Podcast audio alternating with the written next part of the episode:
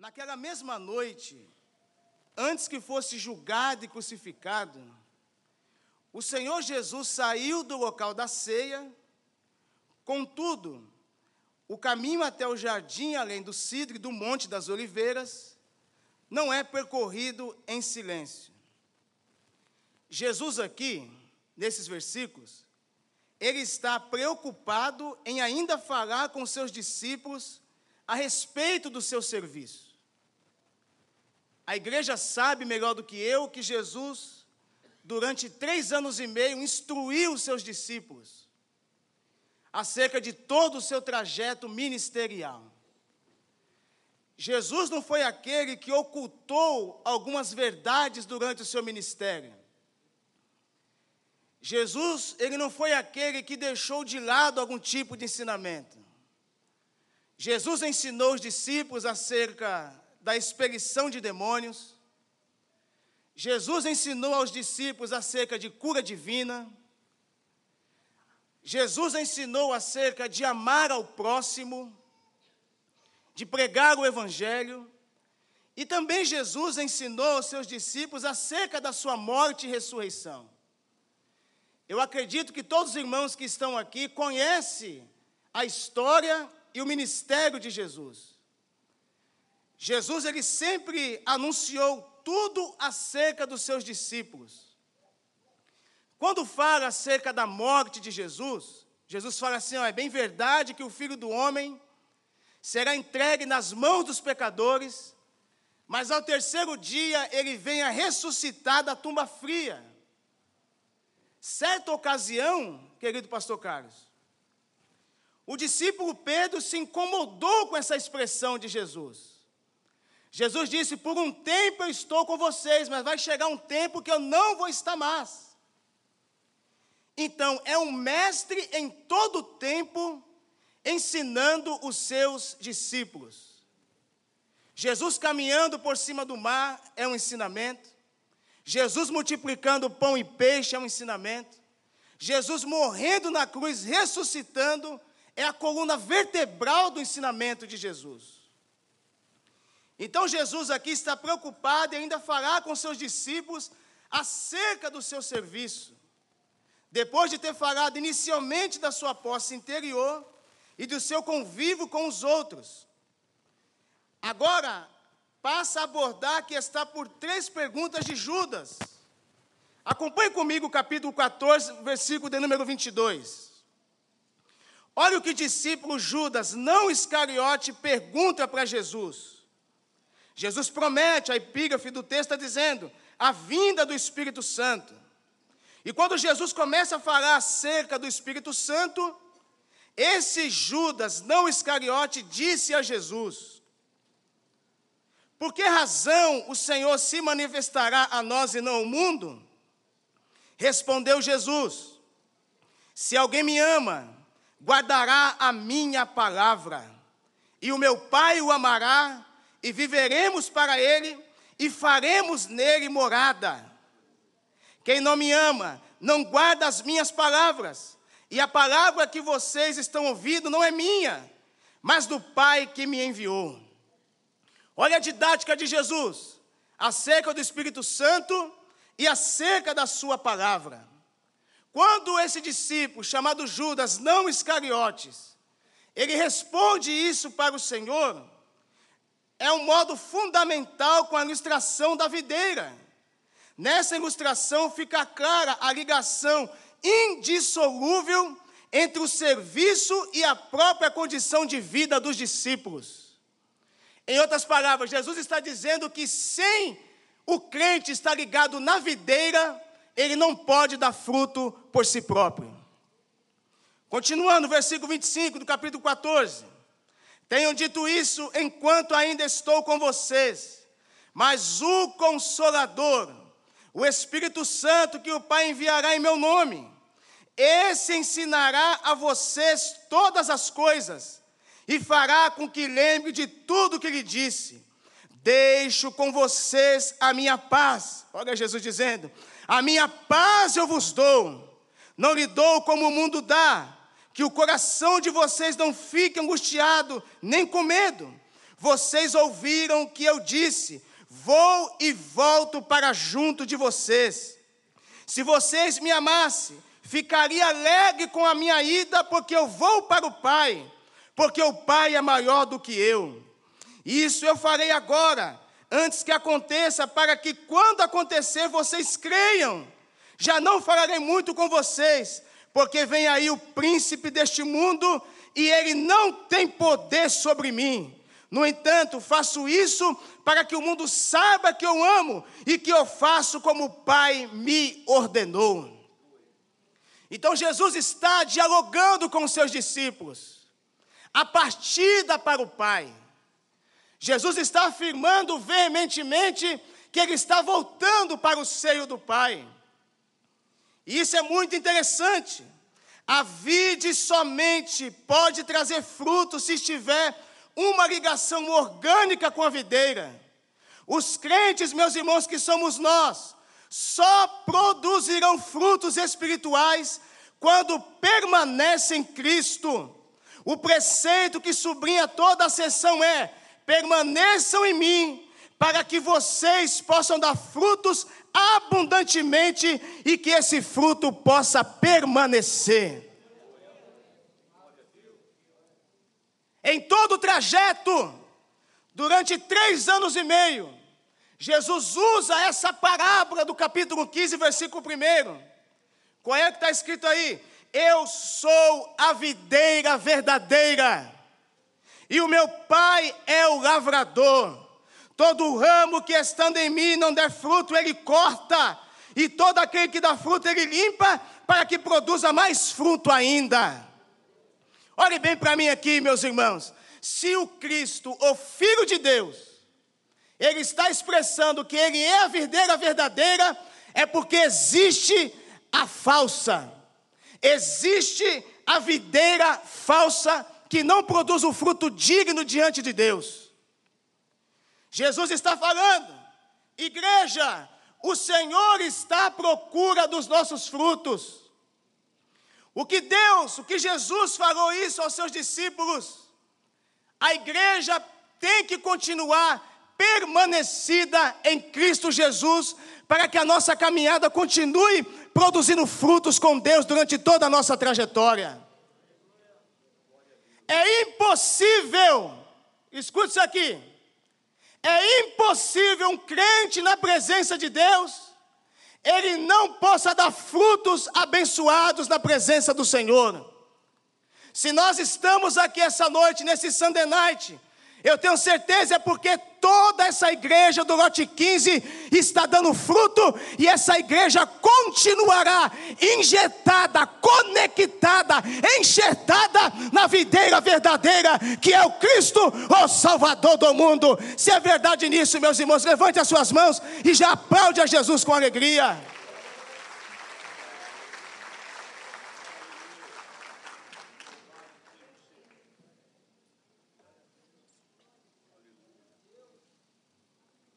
Conversa vai, conversa vem.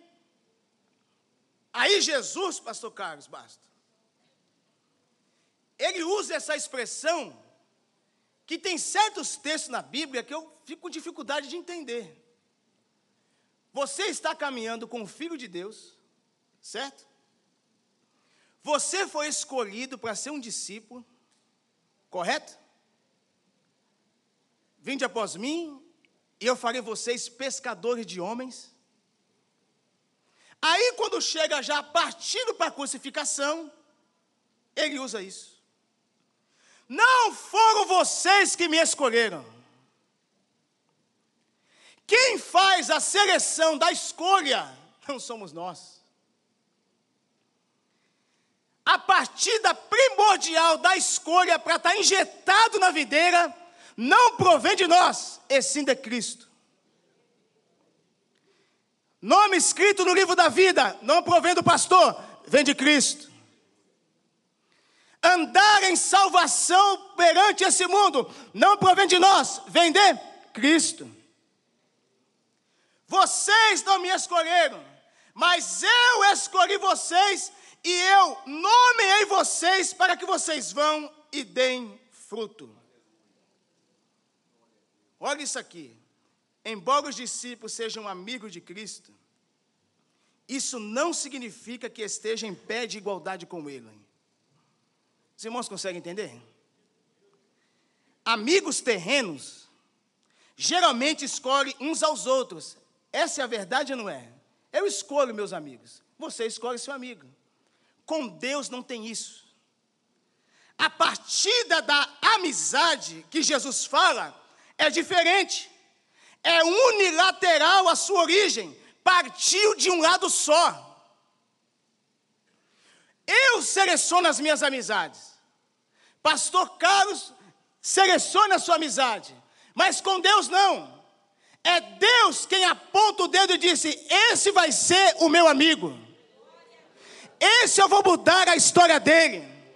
Esse eu vou limpar ele das drogas, eu vou tirar ele da prostituição, eu vou fazer ele limpo perante uma sociedade, porque eu escolhi ele. Já estou começando a sentir a presença de Deus aqui.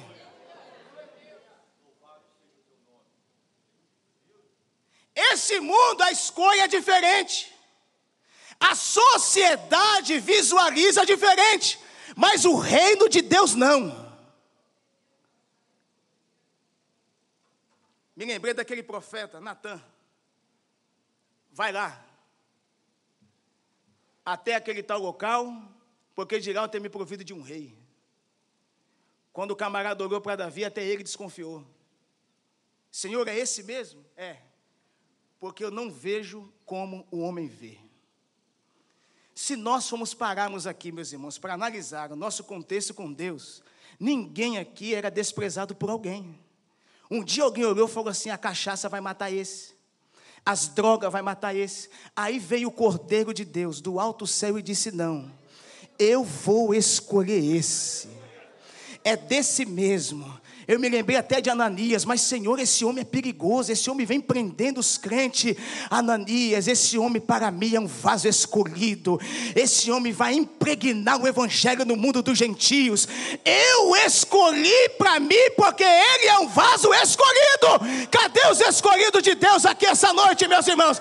Jesus se selecionou, Jesus apontou para você e disse: Eu escolhi você, independentemente da tua religião, de onde você veio do seio da tua família, eu não sei o lugar de onde você veio, mas Jesus te escolheu. A amizade unilateral provém de um lado só. Não foi estabelecida por aproximação gradativa de ambos os lados, como é frequentemente em casa entre homens e mulheres, mas somente por Jesus. As palavras, vocês não me escolheram, mas eu vos escolhi, enfatiza o que? O caráter livre de Jesus. Se é uma pessoa nesse mundo que tem um caráter inibado, inigualável, é Jesus. É verdade ou não é? Eu quero ver a humanidade achar erro em Jesus. Eu quero ver os historiadores desse mundo, os filósofos, acharem erro em Jesus.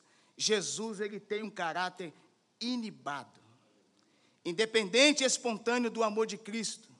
O fundamento do amor de Deus para conosco nunca reside em nós, sempre nele mesmo.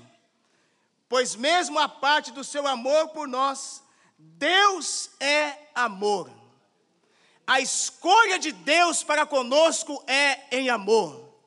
A personificação de Deus é amor. A seleção de Deus é por amor. Imagine se Jesus não tivesse nos escolhido, meus irmãos. Aonde é que nós estaríamos nessa hora? Eu acredito que 85% já tinha tudo morto já, pastor Carlos. O diabo já tinha nos matado. Mas o amor de Deus. João 3,16. Aleluia.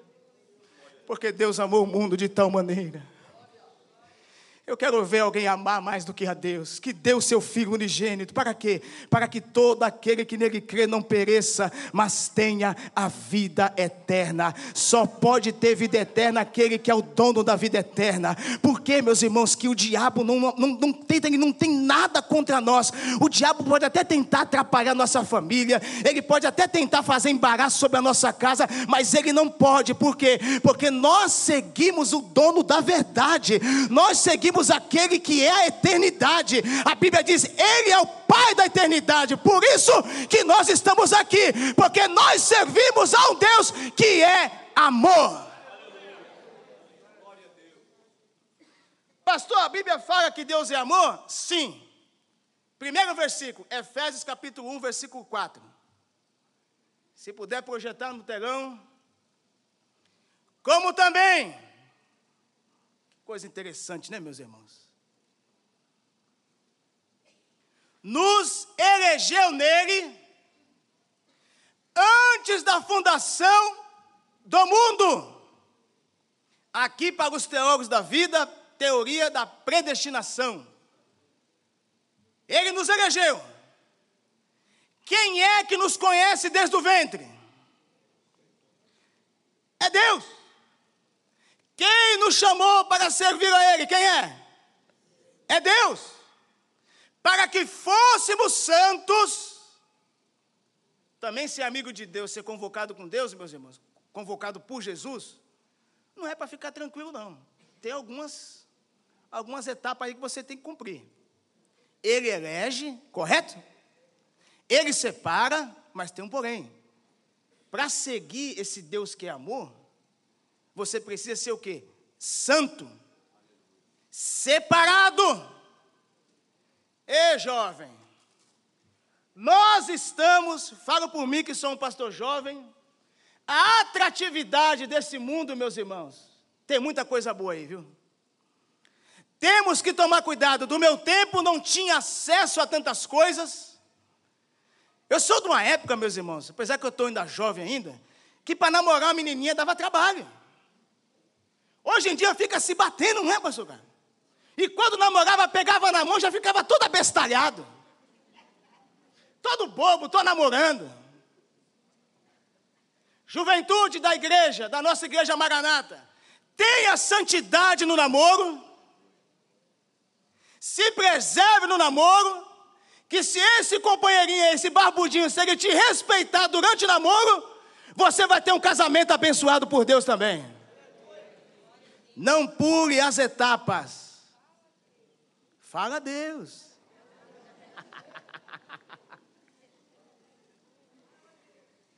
Então ele nos nomeia, ele nos elege antes da fundação do mundo para que fôssemos santos, irrepreensíveis diante dele em amor. Segundo versículo, primeira epístola de João, capítulo 4, versículo 10.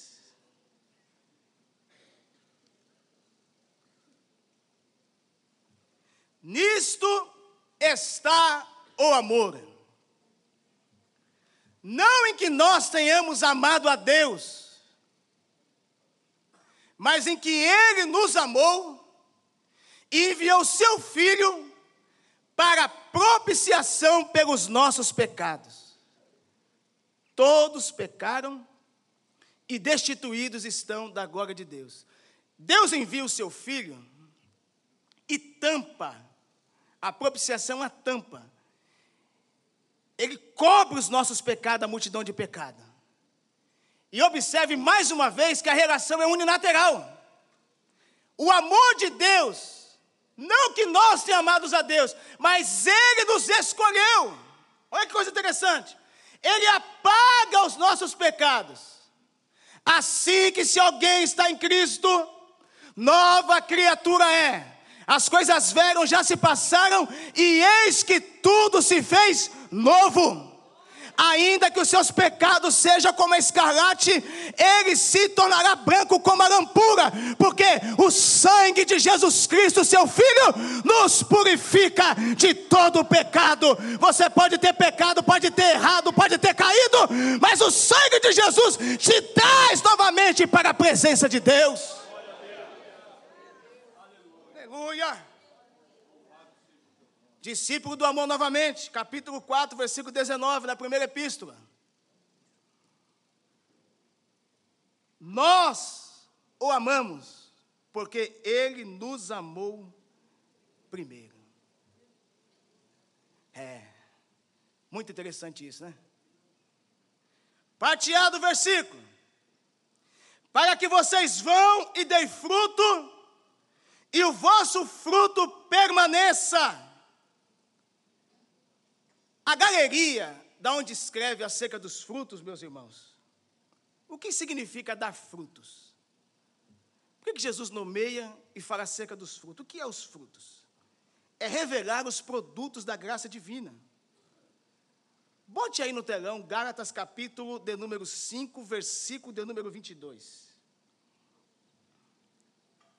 Aqui está a despensa dos frutos do Espírito Santo.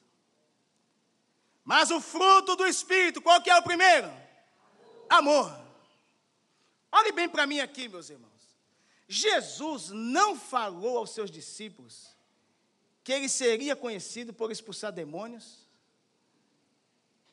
por falar em línguas estranhas, por fazer raio cair do céu, fogo. Não. Jesus falou: vocês vão ser conhecidos como meus discípulos se vocês amarem uns aos outros.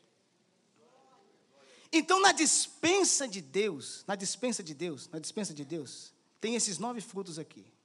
O primeiro fruto que o cristão tem que ter prioritariamente na vida dele é o amor. Não tem como servir a Jesus sem amar. Os irmãos conseguem entender isso aqui? A lógica do reino de Deus é diferente das coisas desse mundo. Deus ama. Por que que isso? Eu só posso amar como Deus ama se Deus é amor. Então, o meu modelo de crença, o meu modelo para me seguir como servo de Deus, é baseado em Cristo. Jesus, ele não pode obscurecer, deixar enxuto em algumas coisas acerca do seu, dos seus ensinamentos. Se ele fala que o fruto do Espírito, o primeiro fruto do Espírito é o amor, ele tem que amar. E isso conjuntamente a igreja precisa amar também. Então entra na dispensa de Deus aí agora e pega esse produto chamado amor. Eu sei que amar é difícil. Amar quem te ama, meus irmãos. Benção de Deus. Camarada paga uma pizza no final do culto. Olha aí te chama para um rodízio de comida japonesa, te leva na churrascaria Mocelim, você vai até falando em língua estranha daqui lá no carro, tá, tá, tá, tá. Agora amar aquele irmãozinho, meus irmãos, que é difícil.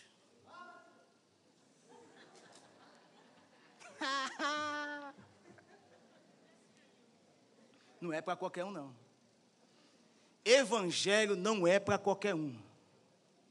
Evangelho é na contramão desse sistema. Deus está falando conosco aqui essa noite. Você, Pastor Tiago, você precisa amar. Você precisa ter o amor no seu coração. Para fazer a obra de Deus, meus irmãos, com carinho, com dedicação, nós precisamos amar o reino de Deus. Para lidar na liderança da juventude, dos adolescentes, nós precisamos amar Deus. E Deus está falando conosco, entra na dispensa agora, pega esse produto e leva para sua casa. Senhor, eu preciso do produto chamado amor.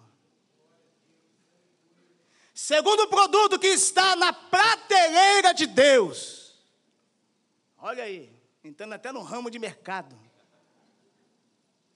Você pega o produto do amor e do lado está o produto da alegria. Graças a Deus que a Maraná tem uma benção.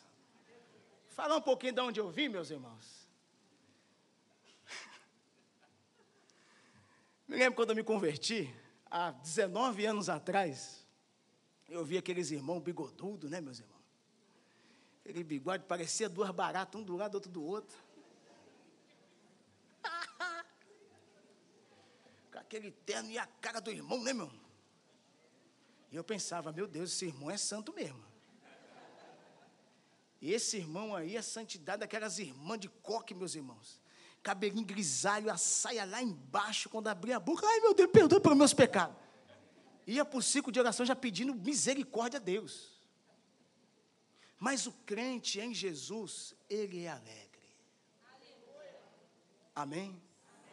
O crente em Jesus, ele tem que estar tá rindo. Às vezes, meus irmãos, você não precisa nem evangelizar alguém, a sua alegria contagia o teu vizinho, a tua família. Às vezes a conta está atrasada, às vezes o aluguel está atrasado, às vezes nós estamos na luta, está na dificuldade, mas o crente está alegre, o crente está sorrindo. Ele disse: Não, tenho certeza, esse momento vai passar. Daqui a pouco Deus chama a minha senha e a alegria do Senhor é a nossa força. Nós precisamos, independente da circunstância, da situação, sermos alegres na presença de Deus. Isso é um fruto do Espírito. Terceiro, pegou a dispensa, pegou aí?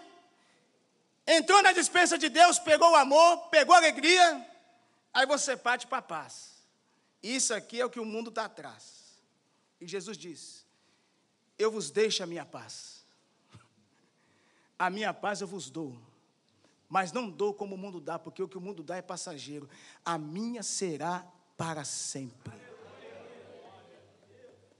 Eu desconheço, pastor Carlos, um crente em Jesus atribulado, um crente em Jesus perturbado. Não tem como entender isso, não, meus irmãos. A paz de Deus excede todo o entendimento. A paz, paz nos seus negócios paz com a esposa dentro de casa, paz com os filhos, evite brigas, contenda, chame Jesus para os negócios. Você lidar com o ser humano, meus irmãos, está muito difícil. Eu tenho uma empresa de reforma e construção, você tem que ter jogo de cintura, porque parece que com tanta tecnologia, com tantas coisas, mas parece que a pessoa quer atrapalhar a tua vida, e você precisa ir orando, falando: Senhor, me dá paz para me saber tomar a decisão correta nesse assunto, nesse caso, para que eu não venha perder a minha paz. Que a paz de Jesus esteja no seio da tua casa que a paz de Jesus esteja no seio da tua família. Que você possa almoçar em paz com seus filhos. Que você possa almoçar em paz com a sua mãe, com seu pai. Que a tua casa possa ser um ambiente de paz, um ambiente de alegria. Que a paz de Jesus seja permanente sobre a nossa vida, meus irmãos. Quarto ingrediente, ou quarto produto da dos frutos da graça de Deus, a paciência. E aqui, meus irmãos, aqui é até difícil para mim falar, viu, meu pastor? Tem hora que a Bíblia dá umas, umas acertadas na gente. Eu vou falar uma coisinha aqui que tira a minha paz. Tem coisa que eu sou muito tranquilo. Vou falar aqui um pouquinho da minha esposa. A minha esposa é uma benção, meus irmãos. Uma benção de Deus. Mas o que eu fico irritado com ela, às vezes, sabe o que é? É a tranquilidade que ela tem com tudo.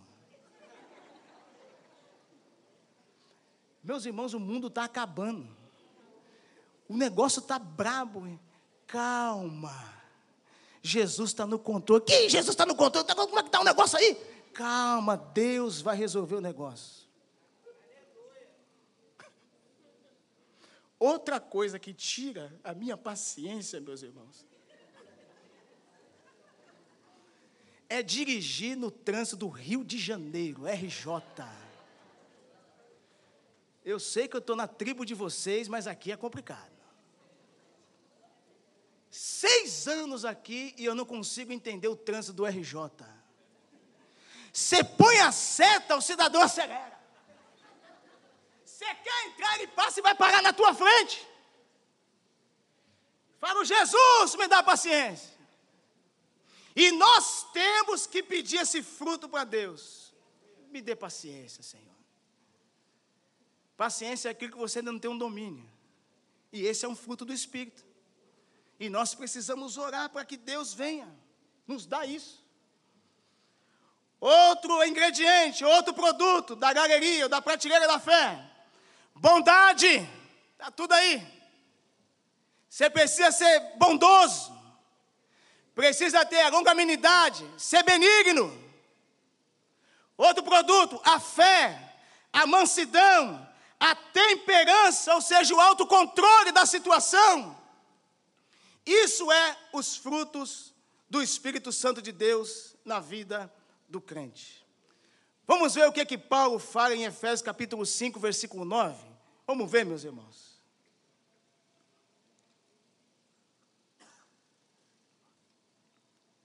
Diz assim: porque o fruto do Espírito está em toda bondade, e justiça e verdade.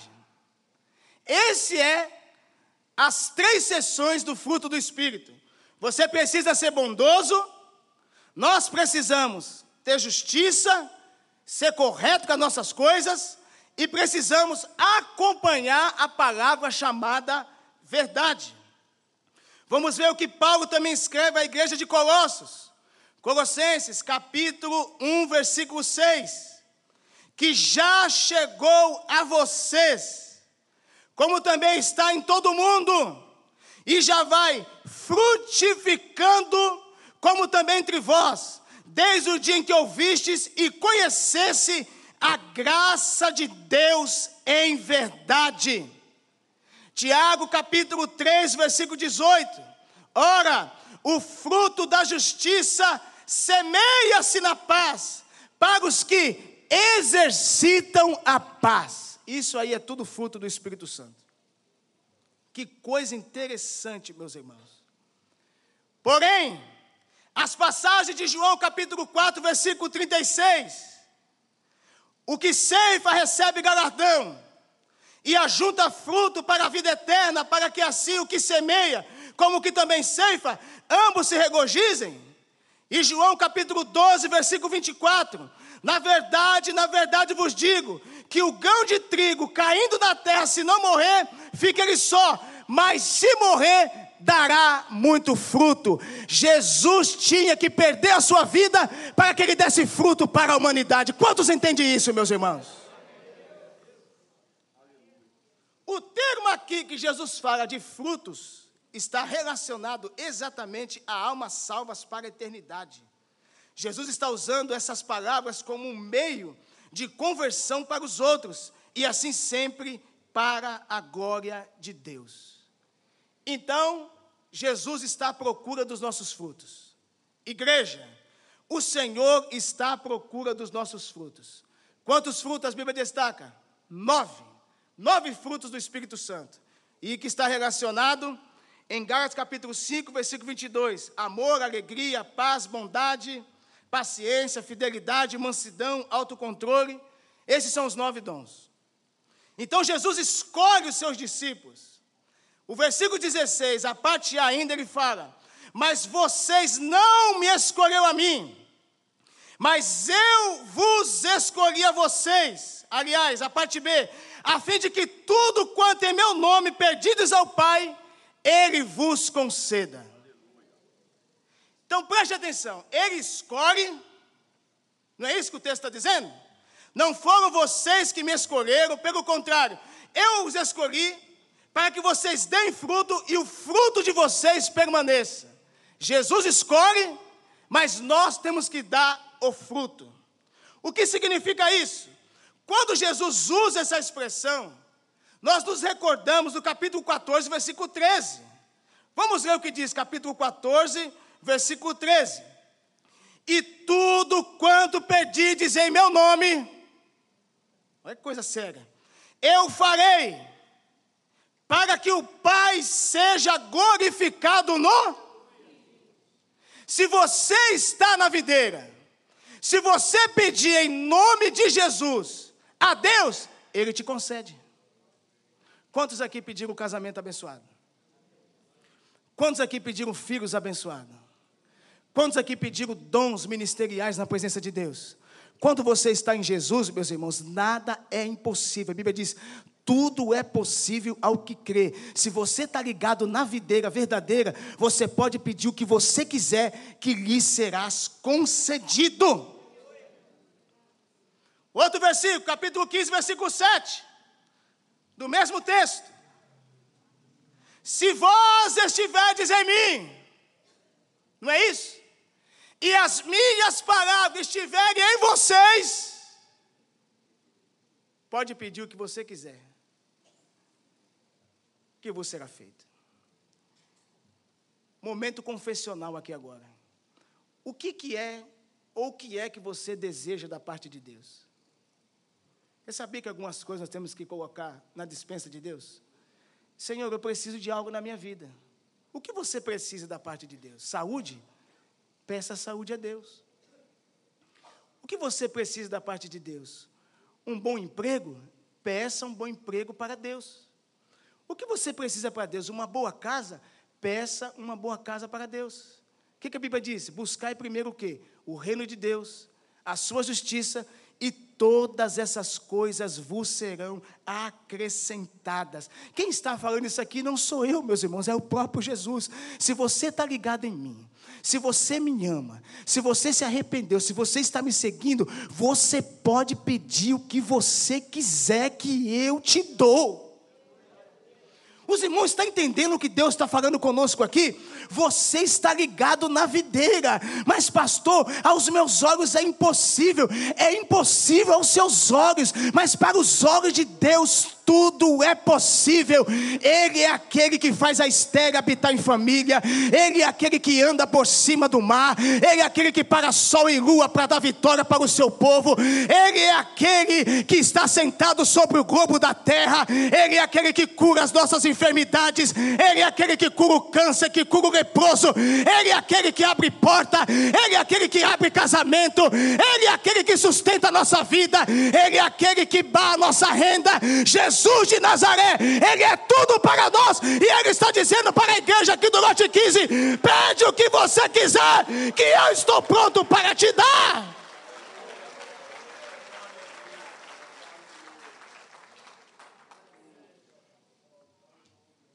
Não é a teologia da prosperidade. Nós cremos num Deus próspero, não na teologia da prosperidade. Peça a Deus que Ele vos dará. Jesus dá a didática acerca da escolha. Vocês precisam dar frutos se vocês permanecerem em mim. O que vocês pedirem em nome do meu Pai, eu vou estar pronto para atender.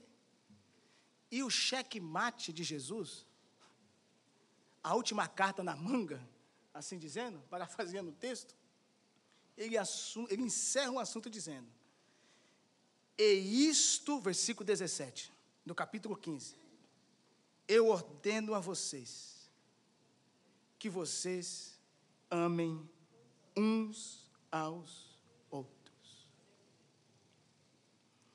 Quando você vê um crente amando, ele é um discípulo de Jesus. Quando você vê uma pessoa meio inchada, um pouco soberba, peito inchado, intocável, não é um representante de Jesus. Jesus era do povo. Jesus comia com o povo. Jesus se assentava com o povo. Aleluia. Jesus é diferente de tudo que eu já vi e ainda vou ver. Ame, independente da circunstância, ame. Jesus simultaneamente está transformando esse amar em condição para que a oração seja atendida. Quando nós amamos, a nossa oração é atendida. Somente quem ama ora de verdade e é capaz de ser atendido. Quando nós não amamos, o céu fica cerrado. Mas Deus está dizendo: amém. Eu estou falando para vocês, discípulos, amem uns aos outros assim como eu vos amei. Eu dei a minha vida por vocês. Jesus se assenta na última ceia, hoje, nosso culto de ceia. Ele se apresenta e disse: Eu desejei muito comer convosco essa Páscoa antes que padeça. A Bíblia diz que antes de Jesus ser crucificado, ele pega o cálice, pega o pão da graça e disse: Isso é meu corpo que é dado por vocês, só pode dar aquele que ama. Elamasubi kalamahaya. Emanchore mi kalamahaya. Ao amar, possui material inesgotável para a sua oração e a hora da forma correta, capaz de ser atendida. As preces e súplicas que brotam do amor, ele pode tranquilamente acrescentar o nome de Jesus. Um amor desse jorra de um coração realmente redimido e não pode ser simplesmente produzido pela nossa própria vontade. Conclusão, meus irmãos. Todos nós fomos escolhidos no meio do mundo para darmos frutos. Está na Bíblia, pastor? Está. Versículo 2 do capítulo 5. Todo ramo, capítulo 15 Todo ramo que estando em mim não der frutos, ele corta, e todo aquele que dá fruto, ele limpa, para que produza mais fruto ainda. Versículo 4: permaneça em mim, e eu permanecerei em vocês. Aleluia. Como um ramo não pode produzir fruto de si mesmo se não permanecer na videira, assim vocês podem dar fruto se não permanecerdes em mim. Versículo 5: Eu sou a videira, vocês são ramos, quem permanece em mim e eu nele, esse dá muito fruto. Por quê? Porque sem mim vocês não podem fazer nada. Versículo 8: Nisto é glorificado, meu Pai, que vocês deem muito fruto e assim mostrarão que serão os meus discípulos. O discípulo de Jesus não pode apenas andar na dispensa de um fruto só, ele tem que ter diversificidade de frutos em sua dispensa. Tem o fruto do amor, tem o fruto da gratidão, tem o fruto do encorajamento com as coisas de Deus. Deixa Deus te usar na palavra de Deus da sua obra, que você vai continuar dando fruto para a glória de Deus Pai. Levante a sua mão, igreja do Lote 15 e aplauda Jesus com alegria nessa noite.